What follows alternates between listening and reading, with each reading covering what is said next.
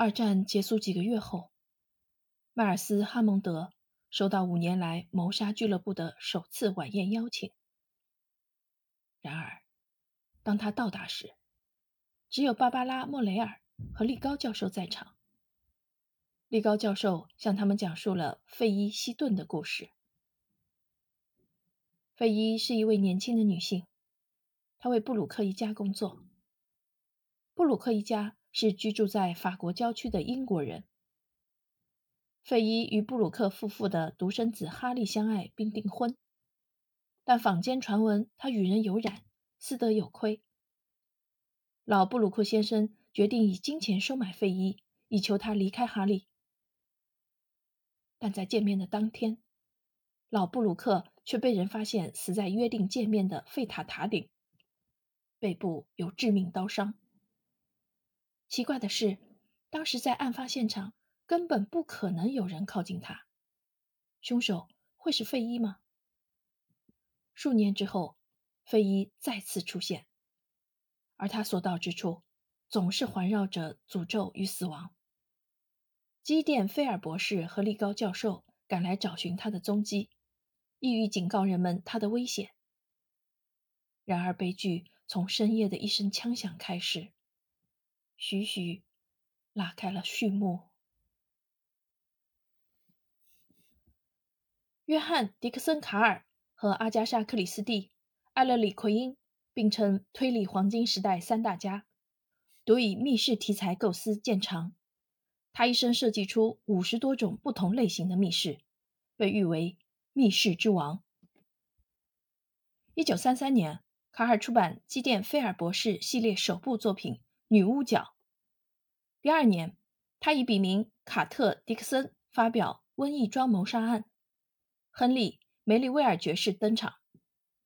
这两个系列成为卡尔最具代表性的作品。三十年代是卡尔创作生涯最多产的时期，其中《三口棺材》、《扭曲的铰链》和《犹大之窗》被后世评论家归入卡尔的经典代表作。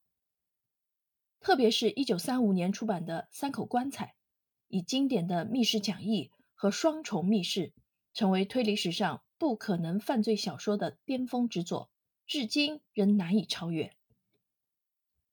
卡尔笔下的密室第一神探基甸·菲尔博士，是一个胖胖的字典编纂者，走路要拄两根拐杖，喜欢穿斗篷，抽着海泡石烟斗，个性相当和蔼可亲。他有着敏锐的观察力，善于分析罪犯的心理。出场代表作除了《三口棺材》《扭曲的铰链》之外，还有《阿拉伯之夜谋杀》《绿胶囊之谜》《耳语之人》等。亨利·梅利威尔爵士比菲尔还要古怪，大大的秃脑袋，奇怪的表达方式，加上不修边幅的外表。他的职业是律师兼医生。代表作品有《独角兽谋杀案》《犹大之窗》《女郎她死了》等。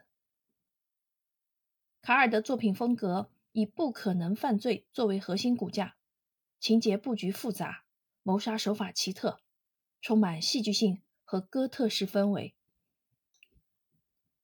一九五零年和一九七零年，卡尔先后两次获得美国推理作家协会的艾德加·艾伦坡特别奖。一九六三年，美国推理作家协会一致同意向卡尔颁发终身大师奖，这是推理界的最高荣誉。一九七七年二月二十七日，卡尔因病去世。当今，仍有不少推理小说作家在创作密室题材作品时，会表达对卡尔的敬意，因为只有约翰·迪克森·卡尔才配得上是真正的。密室之王。如果您也对密室类小说感兴趣的话，怎么能错过这位大师级的人物呢？好，今天我的推荐就到这里，感谢您的聆听，期待与您的下一次相聚。再见。